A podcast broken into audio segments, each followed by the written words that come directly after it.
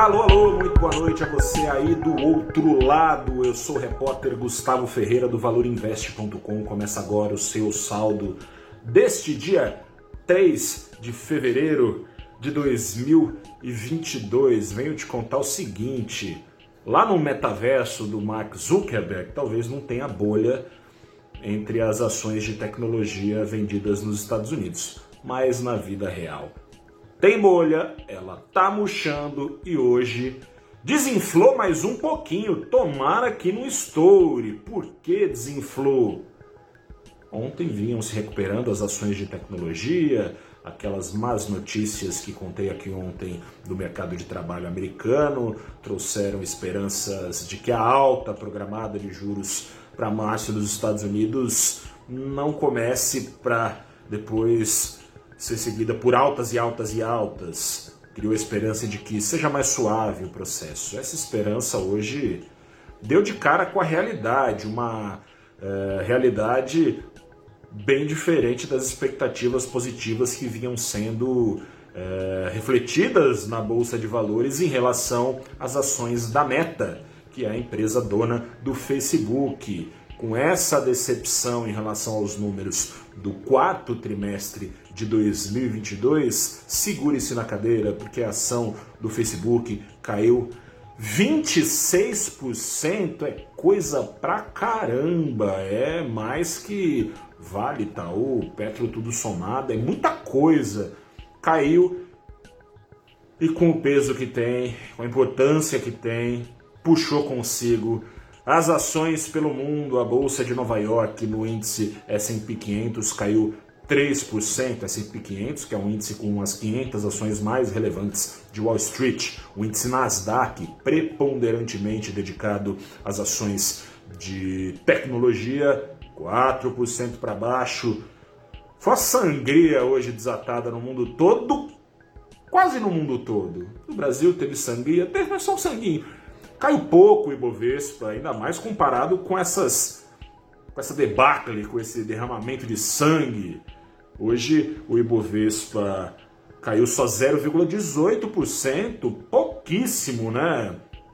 Pouquíssimo porque o Banco Central brasileiro avisou que a Selic vai continuar subindo. Vai continuar subindo? Isso, claro, não é, é não é positivo né, para o mercado de risco, mas vai subir mais devagarinho, é devagar que se vai ao longe.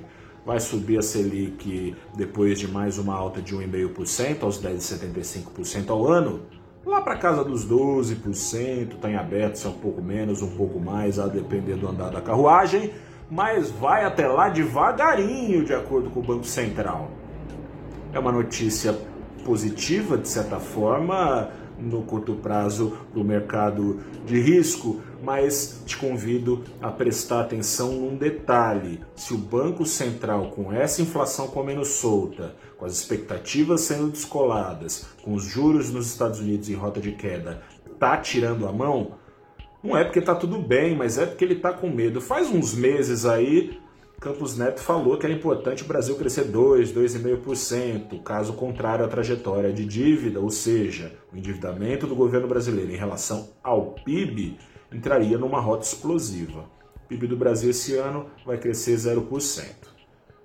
Se o Banco Central subir demais os juros, a cada alta de juros, o Banco Central empurra um pouco mais o Brasil para o abismo chamado dominância fiscal. Que bicho é esse? É o bicho é, no qual, uma situação na qual o país, com mais sobe juros, em vez de controlar a inflação, eleva o nível inflacionário. Como? Encarecendo o serviço da dívida, o custo do governo brasileiro para se endividar, portanto, aumentando a sensação fiscal, a exigência de prêmios de risco, o preço do dólar, a inflação.